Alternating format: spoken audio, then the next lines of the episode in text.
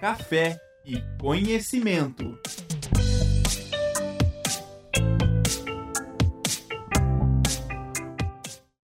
Olá, sejam muito bem-vindos a mais um programa Café e Conhecimento, uma parceria entre a Rádio Ninter Escola de Gestão Pública, Política, Jurídica e Segurança. Antes de mais nada, para vocês que não são inscritos aqui no nosso canal, se inscrevam no canal da Rádio Ninter, curtam, compartilhem esse vídeo que ficará gravado para aqueles que não puderem assistir aqui ao vivo. É, lembrem então, né, que esse vídeo fica disponível e compartilhem aí com seus amigos. Hoje nós temos um tema muito interessante, desvendando o regime disciplinar dos agentes delegados. Então a gente vai falar sobre aposentadoria, sobre pensões, sobre novos horizontes para os, os agentes delegados. Eu acho que é um tema muito pertinente para os nossos alunos do curso de Gestão de Serviços Jurídicos Notariais. Inclusive, na semana passada nós comemoramos aí o Dia do Notário e do Registrador. Para falar sobre esse tema, nós temos recebemos hoje um convidado muitíssimo especial, o Dr. Vicente de Paula Santos. Ele é um advogado com vasta experiência aqui no estado do Paraná, tem atuação aí desde 1991, é bacharel em Direito pela Faculdade de Direito de Curitiba, possui diversas especializações na área jurídica e se destaca pelas suas contribuições aí no campo do regime próprio de previdência do servidor público. Né? O doutor faz diversas palestras sobre o assunto, tem também uma forte participação em entidades e associações jurídicas. É, foi diretor cultural do Instituto dos Advogados do Paraná, conselheiro também desse instituto, membro conselheiro da, Arbitra, da Arbitac Paraná e membro do Instituto Brasileiro de Direito Previdenciário do Estado do Paraná. O Dr. Vicente também teve uma atuação relevante na OAB, então foi membro da Comissão de Direito do Consumidor e presidente da Comissão de Acessibilidade da OAB. Doutor Vicente é autor de diversos artigos jurídicos, é... enfim, é uma vasta experiência. Aproveitem, quem está nos assistindo, nosso chat está aberto. Aproveitem esse nosso tempo aqui com uma pessoa que pode contribuir com tantas informações. E eu quero dar as boas-vindas agora ao doutor Vicente e agradecer na pessoa da doutora Débora Veneral a indicação, né? A, a doutora Débora, ela é diretora aqui da escola e da escola jurídica e ela admira muito o seu trabalho, ela sempre nos referenciou de uma forma muito boa a sua linda trajetória, né? Ela sempre fala muito bem do doutor, então muito obrigada por ter aceitado o nosso convite por estar conosco aqui hoje. Muito obrigado, Dani, eu que agradeço o convite também agradeço à professora Débora, que no início havia me convidado, Jorge Bernardi, que é meu amigo também, né? E eu acabei, eu não tenho aceito mais participar de congressos e palestras e tal. Mas quando eu fiquei sabendo que era para falar para os nossos alunos, né? Aí eu me animei e falei, vamos lá, dialogar com nossos alunos, vamos conversar. Eu já trabalho, trabalhei em cartório ali nos idos de 90, na, é, tanto no, no, no, judicial como no, no extrajudicial, né? E me formei e de lá comecei a advogar para os cartorários, né? E nunca mais parei, né? Então, eu sempre faço as questões para os cartorários aí de é, todos os problemas disciplinares que eles têm perante as corredorias, é, previdenciário, mesmo de direito administrativo, responsabilidade civil, né? enfim, uma gama muito grande de, de, de, de causas e questões que surgem, demandas, e que a gente acaba atendendo isso aí. É... Agora, o, o, momento assim está, um, está muito importante para a classe dos cartórios, porque há uma saída, uma fuga do poder judiciário de demandas e ações e voltando todas elas para o extrajudicial. O extrajudicial é o que se chama desjudicialização da justiça, né? você ter uma ideia, a execução de título extrajudicial, ela daqui a poucos meses já está sendo regulamentada pelo CNJ, ela passa a ser, é, ser toda ela é, tocada no, no cartório de protesto de títulos. Inclusive vai mudar o nome, né? É cartório de protesto de títulos e execuções, execuções extrajudiciais. A questão dos casamentos, do casamento, divórcio, separação, toda essa gama de ações se pode fazer com bastante agilidade no, no cartório do tabelionato, uhum. sabe?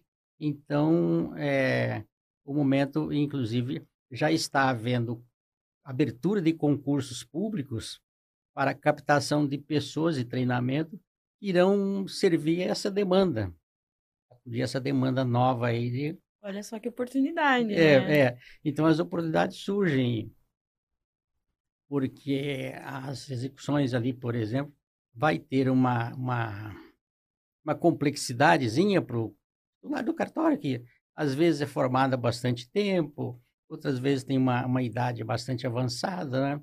Então, isso aí depende de um, vai depender bastante de uma assessoria desses jovens que estão aí se formando como nossos alunos, né? É. Sem dúvida. É. Sem dúvida. É, eu trouxe aqui até um dado estatístico, Dani, para que eu queria falar com nossos alunos. Claro. Nós temos no, no 5.770 municípios no Brasil, né? Dos quais 13.440, nos quais existem 13.440 cartórios, seja civil, seja é, de títulos e documentos. Esses cartórios, eles, eles empregam 125 mil pessoas, empregos diretos, né? E arrecadam 62 bilhões, estatística do ano de 2022, né? Nós temos aí 7.800 cartórios de registro de, de, civil, 10 mil casos é, de, de alteração de gênero, são 20 milhões de casamentos por ano, que acaba celebrando, e 20 milhões de escrituras de compra e venda. Então você vê que a. É um número difícil de mensurar, né? Considerável. Verdade, você não faz ideia da importância é, que é esse, esse trabalho que os cartorários exercem. E temos 3.760 tabelionatos de protesto e 3.297 registros de imóveis né? Então, é uma gama muito grande e, com os serviços que passam a receber agora do, do, do, Estado, da União, que repassa, retira, desafoga o Poder Judiciário, já não dá conta mais, né? e atender a todas as demandas, a, a, a função está ficando bem interessante. E o estudo também do, do, do, direito notarial, assim, de outro modo, bastante também é, bom de se fazer e rentável, rentável, a meu ver, assim, né? Nos próximos anos aí. Doutor, eu, eu até iria começar te perguntando sobre questões de previdência, né, aposentadoria, que acho que é mais bem a área da atuação do uhum. doutor, mas eu fiquei pensando agora, né, o doutor trouxe todos, todos esses dados, eu achei muito bacana passar isso para os nossos alunos, Sim. e muitas vezes eles me questionam, né, ah, professora, mas é, eu não estou me formando em Direito, então eu não posso prestar concurso? Eu não posso assumir como notário ou registrador. Mas como que o doutor vê a importância ali de, uma, de um profissional que se forma no curso de gestão de serviços jurídicos notariais e vai poder contribuir, atuar nesses cartórios que agora estão precisando, né, cada vez mais sim, de sim. mão de obra qualificada? É, não, não necessariamente o que, a pessoa que trabalha num cartório precisa ter um curso de direito, formação em direito. Se tiver, é bom, mas não há necessidade. É, o, ele pode, enfim, exercer várias funções dentro de um cartório de escrevente juramentado, por exemplo, faz escrituras, registra, é, organiza testamentos, é, pratica diversos atos que não dependem do curso de bacharel em Direito. Né. Aliás, até a edição da Lei 8935, de 1994, o titular não, não, não dependia de curso de Direito. Essa lei é que veio e passou a exigir, então, que o, o, a, a, o concurso seria concurso público e somente poderia nele ingressar quem tivesse o, tivesse o curso de bacharel em Direito. Né? Tanto que aqueles antigos que vinham sem curso de bacharel em Direito tinham o direito de permanecer e ficar com a delegação aí até o fim, independentemente do curso, né? Então, é, enfim, eu diria que para o, é, não é um estudo perdido, é, tem bastante importância e vai ter daqui para frente bastante trabalho para se fazer. Legal, obrigada. Bom, falando em aposentadoria, então sei que também né, nossos alunos são ainda muito jovens para pensar nisso, mas é um tema importante de se analisar, né? Eu queria perguntar para o doutor como funciona esse processo de aposentadoria dos agentes delegados. Quais são os requisitos? Quais são os critérios específicos para essa categoria profissional? Olha, o, a previdência social do notário e do registrador, né, ela é de fundamental importância é, na medida em que todos nós envelhecemos, né? E, a, a, por exemplo, a, vai chegar um momento que ele tem que deixar a serventia. Antigamente, o, o agente delegado ele se aposentava compulsoriamente aos 70 anos de idade, né? Então ele tinha que ter contribuição, porque aos 70 anos ele se aposentava. Isso caiu. Hoje ele não se aposenta mais compulsoriamente. Ele vai, prossegue até o fim. E por que, que chegou a essa conclusão? Essa conclusão porque o agente delegado era considerado um servidor público lato senso. Ele era equiparado a um servidor público de cargo efetivo. Né? É, com a emenda constitucional número 20, ele deixa de ser servidor de cargo efetivo e passa a ser um servidor, então, como eu disse, lato senso, ele equipara-se aos particulares. Né? Então, todos os agentes delegados que nós tínhamos vinculados aos regimes próprios de previdência dos estados, né? eles foram obrigados, por força da Constituição, do artigo 40, e 145 a migrarem para o INSS. Só ficou respeitado, uh, se respeitou aqueles serventuários que já tinham o direito adquirido na data de 19 de dezembro de 1998, né? Ou seja, se o homem tivesse 35 anos completo de contribuição, ele se aposentava integralmente pelo regime próprio do Estado ou 30 anos proporcional. E a mulher com 25 anos era proporcional e 30 a integral. Esses ficavam no regime. Fora disso, a... todos que não adquiriram esse direito, não contemplaram esse ciclo completo do direito adquirido, eles foram obrigados a migrarem para o regime geral do INSS. E foi por isso, Dani, que nós até sustentamos com bastante sucesso a tese que os agentes delegados que atualmente se aposentam, eles não são, não são mais obrigados a deixar a delegação. Era bem isso que eu ia te perguntar. É. Se eles podem continuar trabalhando ou não. É, então, aí, porque quando eles eram de, equiparados a cargo efetivo do Estado, se aposentava pelo regime próprio e, enfim, é, não seria moralmente legítimo se aposentarem e continuar trabalhando. Mas agora não, eles foram equiparados a servidores da iniciativa privada.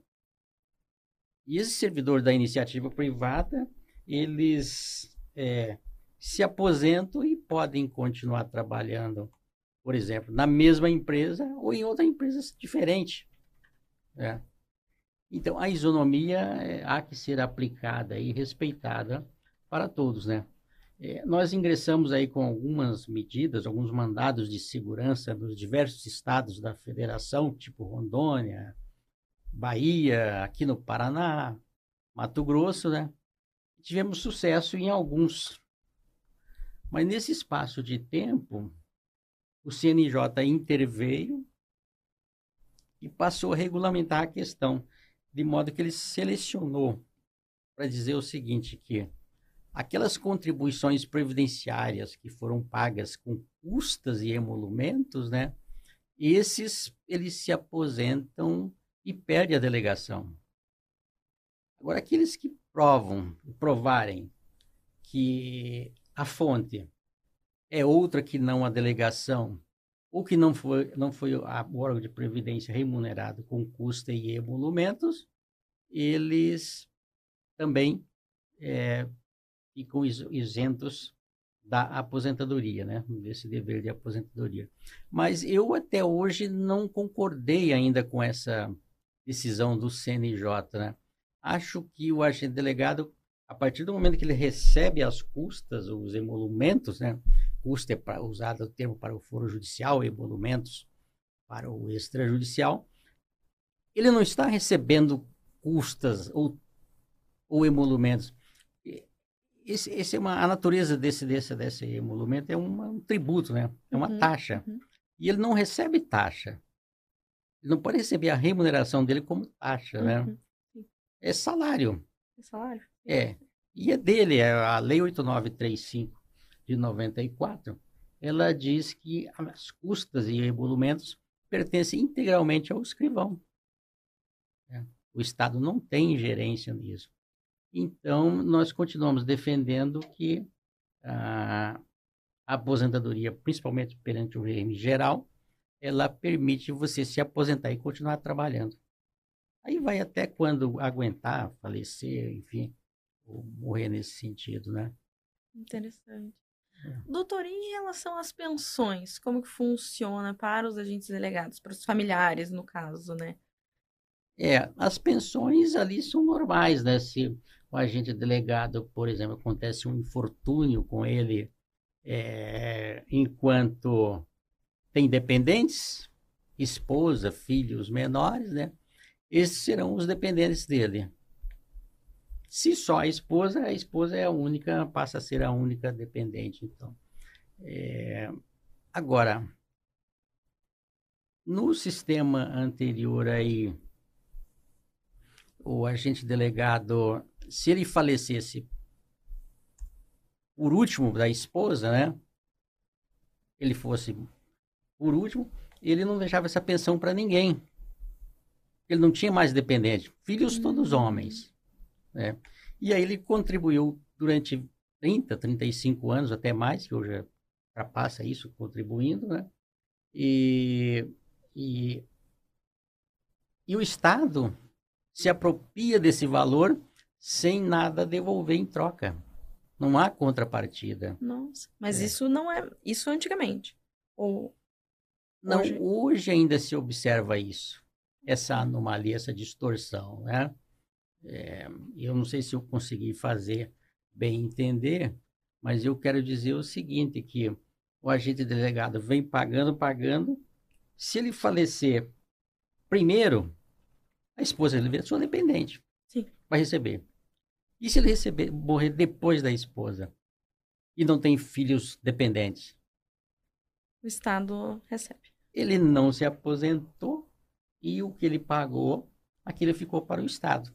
E o benefício previdenciário a, a, é, uma, é uma contraprestação para você receber alguma coisa, né?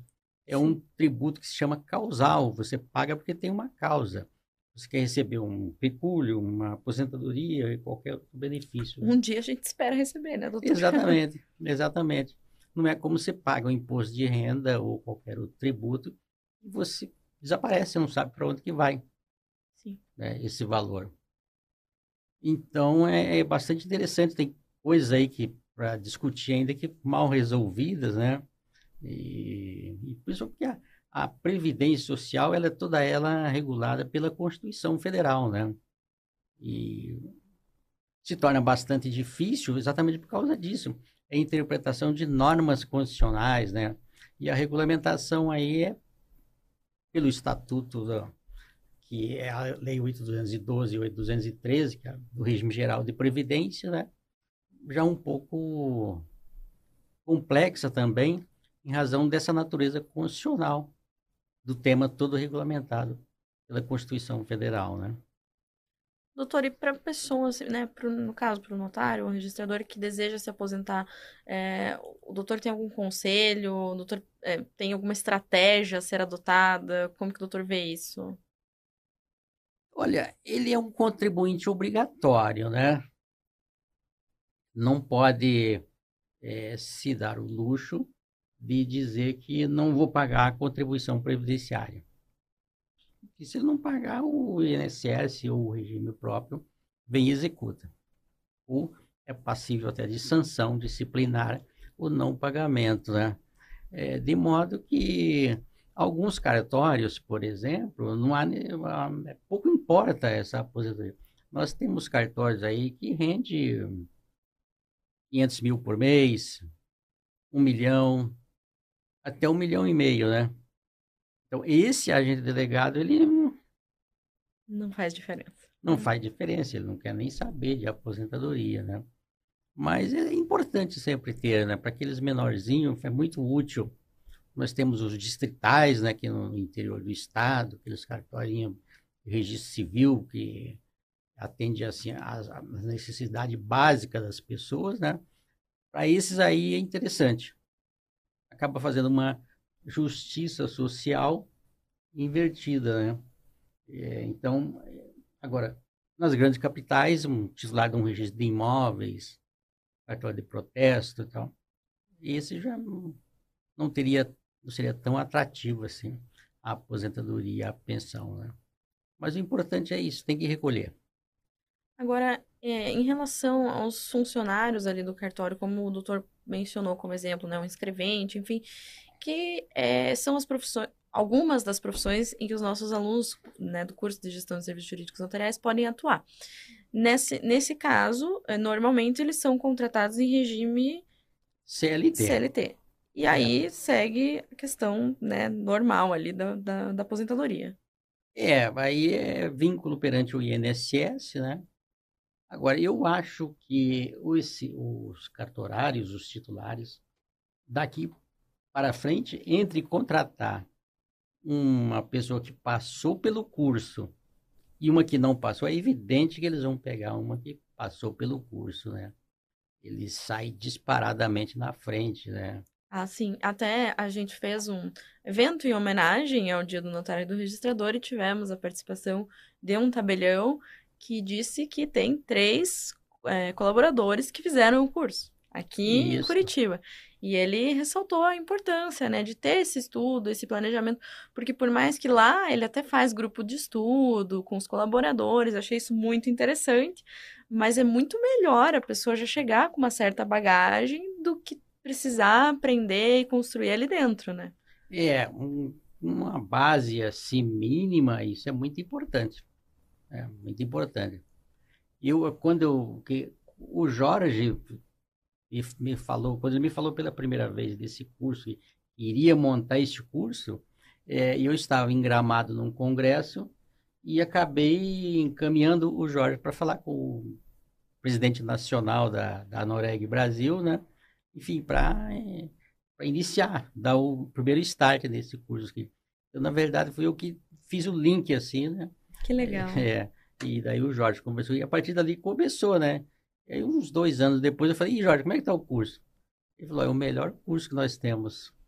É, hoje, assim, é, dentre os tecnólogos aqui na escola jurídica, eu acredito, acho que não estou errada, mas é o curso que mais tem alunos. Então, a gente tem aí quase 3 mil alunos ativos, né? É um curso realmente bem grande no Brasil todo e temos excelentes feedbacks de alunos já formados, tanto que atuam dentro de cartórios, como que atuam em outras áreas também. Sim. Né? Existe uma, uma gama ampla aí de atuação. A gente tem um aluno até que presta consultoria, não propriamente consultoria jurídica, né? Porque daí acaba invadindo um pouco a competência uhum. do advogado.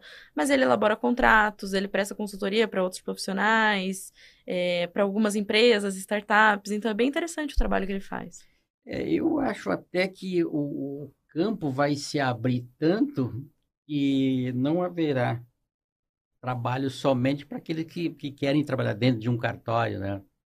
A pessoa, o aluno se formou aí, ele pode ajudar as pessoas a encaminhar documentação, tirar certidões. É, não há necessidade de advogado perante o, enfim, para trabalhar no, no, o foro extrajudicial, fazendo tudo que todos os serviços que eles oferecem, não teria necessidade de ser advogado. Né? Primeiro que o próprio tabelião, o próprio agente delegado, ele já vai, ele, ele tem um vasto conhecimento, ele vai resolver isso agora. é, ele pode pegar uma pessoa que não tenha nenhuma familiaridade, acompanhá-la até o cartório e fazer lá. Ah, quero fazer uma escritura, quero fazer uma separação, por exemplo, né? Separação de fato, quero constituir uma, uma sociedade, uma união estável. Tudo isso ele tem campo para ele poder fazer. E ele vai sair disparadamente na frente, tendo um curso, uma, uma iniciação. Um conhecimento teórico. É, um conhecimento teórico.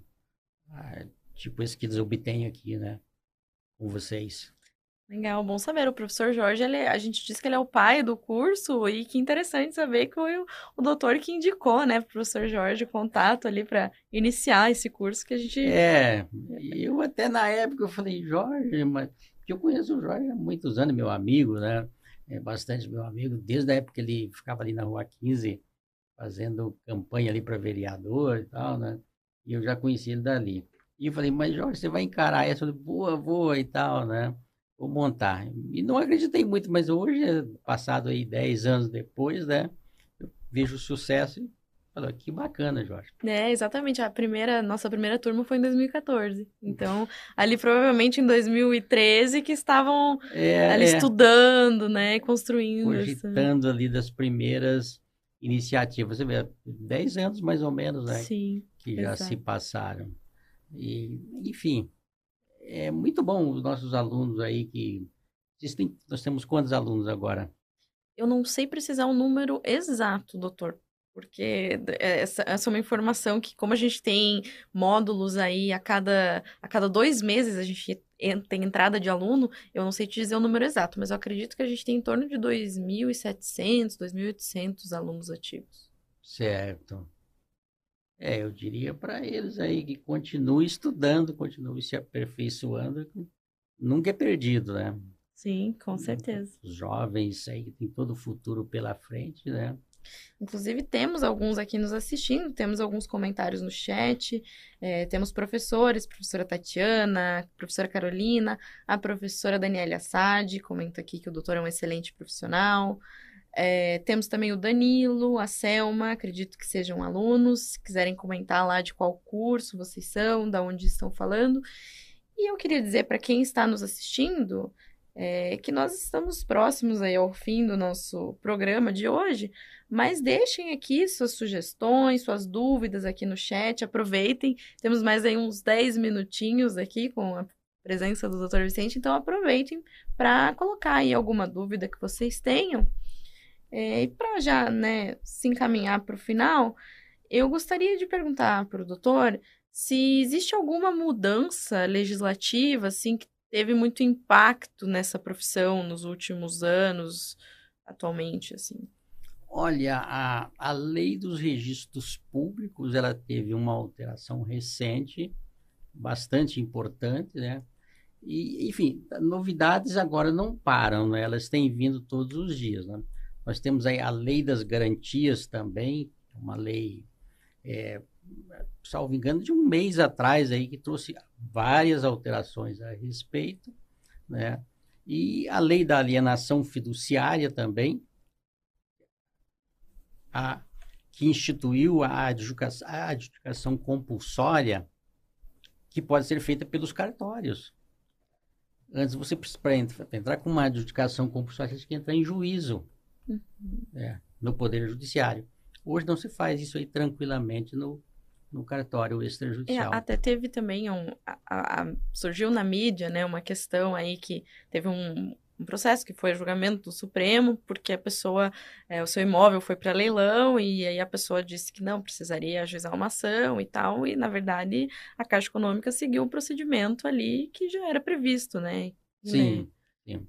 É, a Caixa Econômica hoje, para ela é, apreender um imóvel, retomar a propriedade plena de um imóvel, ela não depende mais do Poder Judiciário. Nem os bancos em geral, né, com essa nova lei, não depende de, do Poder Judiciário. Agora, nós temos, então, a regência, assim, o regime da, da profissão, primeiro na Constituição Federal, né, você encontra lá no artigo 236, é, a, enfim, o ápice que, de onde advém todas as demais normas. Aí, abaixo disso, você acaba tendo o Estatuto do Notário e do Registrador, que é a Lei 8935 de 1994, né? Isso no âmbito federal, Constituição Federal e Lei Federal 8935. Agora, cada estado, no seu Código de Organização e Divisão Judiciária, também regulamenta a matéria. Ali ele vai ter o, a disciplina do processo disciplinar, as responsabilidades do, do, agente delegado, que ele pode, que não pode fazer e tal. E fora isso, tem na, na, no Código de Normas, todo o Código de Normas dos estados, ele tem lá o modo, como fazer, como não fazer, enfim, o que é proibido, o que é permitido fazer. É uma, é uma, uma, uma um decreto, assim, um regulamento bastante minucioso mesmo a respeito da profissão. Né?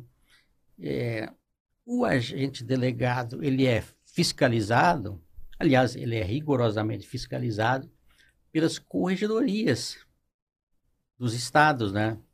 É, agora, em 1990, nós viemos aí com os, nasceu, surgiu o CNJ, e também tem competência concorrente para fiscalizar a profissão, né? E fora isso, nas capitais tem uma vara dos registros públicos, né? Esse juiz do registro público ele é o juiz corregedor do foro extrajudicial, por exemplo. Né?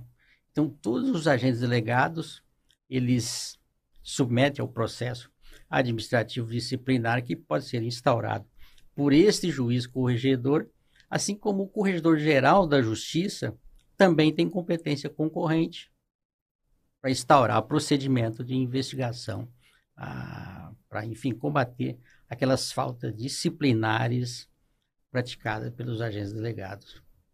É... Não é, é, eu, digo, eu digo que, a, que a, a disciplina é bem rígida uhum. neste aspecto. Né? Às vezes chega até a, a, a, ser superior àquela destinada aos servidores de cargo efetivo, né? Uhum. E aquele servidor estatutário que passou no concurso e tal. Aliás, a única diferença que eu vejo é, é quase nenhuma, porque o agente delegado também faz um concurso público bem rigoroso, assim como o servidor público de cargo efetivo também faz um concurso rigoroso. É. E ambos são regidos por lei. Eles não são regidos por contrato, né? Diferentemente do, do empregado público, que é regime CLT, né? ou se quiseres função, que daí já é regido por outro sistema de, de, de controle. Mas o, a, a disciplina é bem rigorosa, não dá para brincar. Até é interessante que o doutor falou um pouco sobre isso, porque era parte do nosso tema e a gente acaba aí saindo, indo para outros assuntos que também são interessantes, exato, né? Exato, exato. Mas ainda bem que o doutor voltou aí no, no regime disciplinar. É, olha só, a gente recebeu aqui um comentário muito legal do Danilo. Ele diz que está terminando o curso, Polo de Guarulhos, São Paulo. Uhum. Excelente curso, principalmente para quem deseja cursar direito. E recebemos também uma pergunta da Vanessa Lopes. Ela diz assim: qual a opinião do Dr. Vicente em relação ao projeto de lei dos cartórios de protestos cuidarem das execuções fiscais? Faz sentido? É, o, o grande gargalo atualmente, digamos assim, do Poder Judiciário, que impacta mesmo o Poder Judiciário são as execuções fiscais, né? os executivos fiscais, os tributos federais, estaduais, municipais, né? Esses atravancam a pauta do Poder Judiciário. E eu acho que disseminar isso aí entre os cartórios de protesto vai ser muito interessante para o Brasil e para o próprio Poder Judiciário, né? Que poderá aí cuidar de coisas mais não que o tributo não seja relevante, é também, né? Mas tem algo mais sim, importante para o dia a dia do cidadão do que simplesmente cobrar tributos para a União Federal. Então, essa mudança aí eu acho que ela é bem-vinda e ela vai fazer fundamental diferença aí. A, a, quantidade de executivo fiscal que tramitam nos fóruns aí, e na grande maioria da prescrição, é, intercorrente, não, não consegue penhorar, encontrar o devedor, penhorar bens, né? E aquilo fica lá rolando, rolando. Mais um na estatística. Só serve para engordar, engrossar a estatística e do Poder Judiciário. suspende o processo. É, O processo fica no limbo, né? é, exatamente. É, enfim, é um custo Brasil desnecessário, Uhum. a meu ver. E os cartórios de protesto têm condições, plenas condições de dar vazão a isso rapidinho, né? Até porque o incentivo ali será o pagamento das custas, das, dos emolumentos pelo titular, né? Se ele tem interesse em realmente fazer que aquele processo ande. né? E o juiz, o juiz não, como não poderia deixar de ser, não recebe custo, não recebe emolu- emolumento, recebe tem muitos processos. tem muitos processos, uma carga descomunal de trabalho, né? Então é natural que não Que, vá. pa- que pare. É verdade. É, é verdade. Não, mas realmente, eu, eu concordo com a opinião do doutor. é, e, bom, a gente, infelizmente, o nosso programa é curto, né? A gente sempre fica com um gostinho de quero mais, mas eu já deixo aqui o convite ao doutor para participar de outros eventos aqui conosco. Numa próxima oportunidade, espero poder reunir aí professor Jorge, professora Débora. Acho que vai ser muito produtivo, mas vejo esse programa de hoje como muito produtivo para os nossos alunos do curso. Aqui no Café e Conhecimento a gente busca trazer informações diversas, né? Temos vários cursos dentro da escola jurídica, mas hoje ficou um pouquinho mais para o curso de gestão de serviços jurídicos notariais.